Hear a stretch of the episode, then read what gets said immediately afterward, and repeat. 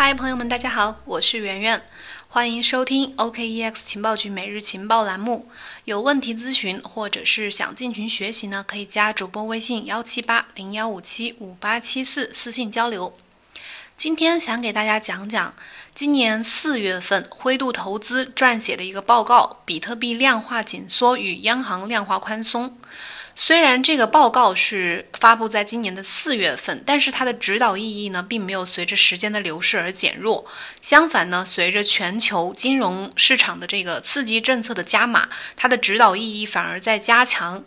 报告的主要内容呢，其实讲的就是新冠疫情大流行之后呢，全球的金融市场发生了前所未有的巨变。在最激进的货币和财政刺激政策的推动之下，比特币迎来了第三次历史上的第三次减半。那全球的投资者呢，有必要的对这种特殊的环境进行一个全面的、充分的了解。首先呢，我们来谈谈这个脆弱的全球经济啊。通常情况下，美债是全球各类资产的避风港。然而呢，在今年的三月份，在新冠疫情大爆发影响之下，造成了美元抢购潮，这又进一步的导致了全球美元的短缺。原因在于呢，四点五万亿美元的基础货币供应却产生了六十万亿的美元债务。高风险资产泡沫破裂带来的美元短缺，又会导致低风险资产泡沫的破裂。又引发更加严重的美元短缺，这就是金融危机发生的一个根本原因。在新冠疫情影响之下呢，与全球其他国家一样，美国第二季度的 GDP 大幅的下降了百分之三十四点五。在缺乏足够现金储备的背景之下，大量高负债的公司陷入到了破产的边缘，进而导致了失业率飙升。WTI 原油价格呢跌到了二十年来的最低水平，给大量的美国高成本页岩油企业带来压力。目前，惠廷石油、切萨皮克能源、呃玫瑰山资源公司等众多的这个页岩油明星企业都已经破产，收入下降，失业率居高不下，油价长时间处于历史低位，这些都会刺激二点五五万亿美元的全球债务岌岌可危。在此影响之下呢，各国的央行开始积极的干预，大规模的放水，进一步凸显了一衣带水的全球金融体系的脆弱性。为了缓解资产价格下跌带来的冲击呢，拯救垂死挣扎的一些企业，拯救这些失业者，各国的央行正在通过财政刺激措施向金融体系注入大量的货币。但是在全球债务高达二百五十五万亿美元，占到了全球 GDP 的百分之三百二十二的这个背景之下，光靠放水就能够扭转乾坤吗？这个问题呢，真的需要画上一个大大的问号。在疫情带来的大规模抛售事件发生后的几周之内呢，美联储将利率降到了零。宣布承诺无底线的购买美国的国债和抵押贷款证券，并启动了购买垃圾债券的程序，这都是为了拯救奄奄一息的金融市场。美联储不到两个月的时间里面增加了两万亿美元，而到了七月份，不到三个月，美联储资产负债表又增加了两万亿，触及到七万亿美元的这个高度。纵观历史，这样力度的货币干预速度和力度都是前所未有、闻所未闻的。虽然这些新增货币导致了 M2 的快速增长，M2 呢是用来衡量 M1 货币供应量，也就是活期存款和支票账户的这个供应量，以及呃储蓄存款和货币市场基金的这个指标。我们知道呢，量化宽松导致的都是不可逆的。呃，量化宽松之后呢，因为任何形式的货币供应量减少，都会导致资产价格下跌，进而使这个华尔街投行，呃为代表的大财阀利益受损。那尽管央行放水呢，是为了推动，就是启动全球的经济，但是只要极端的恶性通胀还没有出现，银行没有受到负面冲击的话，央行超发货币的冲动就不会受到彻底的抑制。我们回顾一下历史上啊，在短短的几百年的主权信用货币发展史上，发生了无数由货币贬值导致的一些恶性通货膨胀的这个案例，包括南部的呃联邦美元，还有民国的金圆券等这些货币背后的政府呢，无一例外都是以失败告终的。因此呢，我们作为投资者呢，必须要去关注货币贬值的风险，有必要去建立一个更有弹性的投资组合来对冲风险。那么都有哪些对冲风险工具呢？这些工具在积极的货币和财政的刺激之下又会有何表现？换句话说，在经济不确定性加剧的这个大环境之下，我们该选哪种投资标的？首先，我们来说说法币。现金啊，在经济萎靡的时候是最受投资者欢迎的资产。然而呢，随着央行更加激进的这个货币政策，法定货币面临着前所未有剧烈的贬值的风险。比如最近几个月的这个美元指数已经极度的走弱。第二个就是政府债券，一直以来政府债券都是投资者的避风港，但是负利率现象的激增和快速开动的这个印钞机，就是这种印钱的现象，可能会使得政府债券的投资认购面临压力。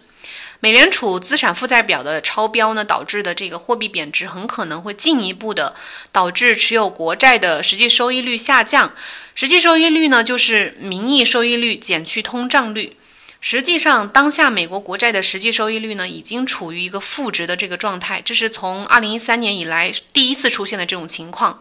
但是，美国经济刺激计划呢，又必须依靠发行国债。因此呢，政府发债，然后美联储放水，投资者认购，这这三者之间啊，在实际的收益为负值的情况之下，本就是一个不可调和的矛盾体。美国财政部、美联储、纽约联储又该怎么抉择呢？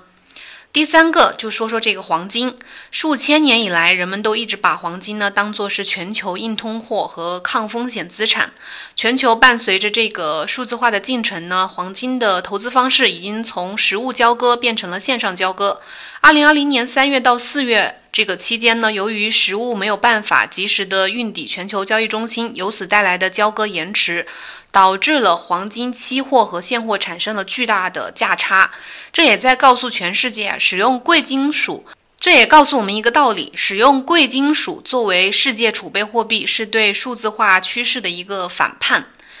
那第四个，我们就说说比特币。二零零八年的这个金融危机和主权信用货币体系的崩塌，共同催生了比特币。比特币的总量两千一百万枚，发行方式呢是预先设定好的，而且它的货币发行方式是完全公开的、透明的，可以查的。当下呢，各国央行正在颁布无限量的量化宽松政策，但是与此相反的呢，是比特币正在经历一个量化紧缩。也就是说，它今年这五月份刚刚进行的第三次比特币减半，它此后每天新发行的比特币数量呢，将从一千八百个降到九百个。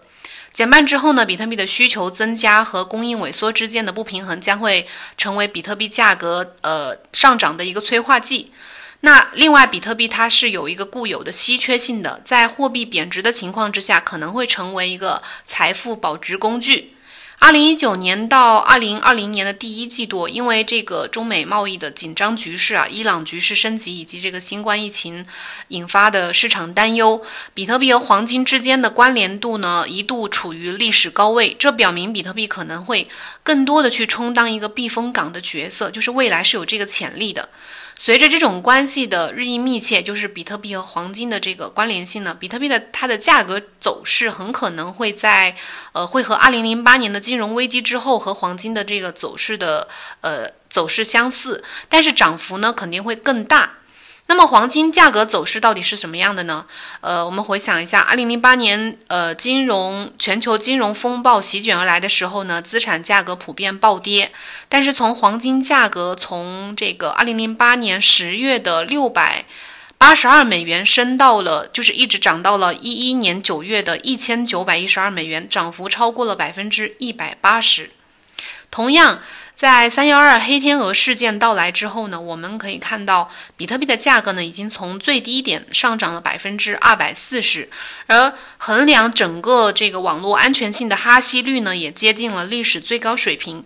持有一枚以上的比特币的钱包地址数量也创下了历史新高，等等这些数据啊，这些数字都表明，这些都让加密货币的投资者感到了前所未有的一个乐观。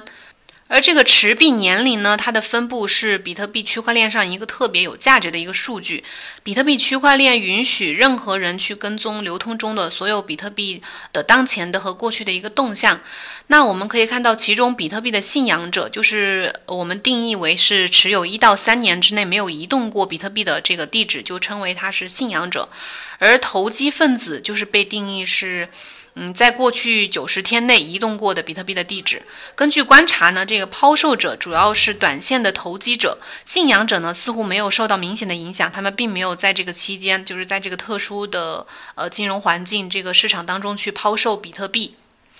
总而言之，就是目前比特币链上活动的情况和二零一六年十月的时候是极其相似的。而在一六年十月之后的比特币牛市当中，它呃比特币的涨幅超过了百分之三千，达到了历史最高水平。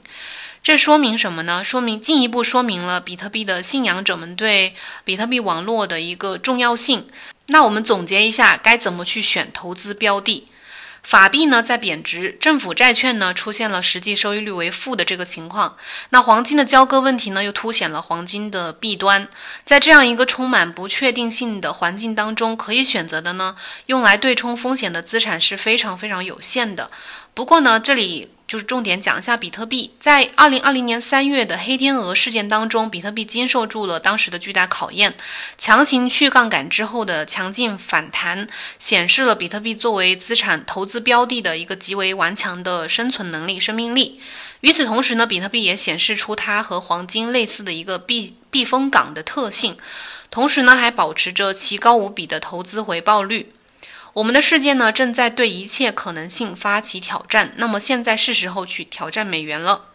好了，今天节目就讲到这里，感谢你的收听，希望你们都有所收获。欢迎关注我们的情报局的专辑和我们的主页，一起学习区块链和投资之道。我们明天同一时间再见，拜拜。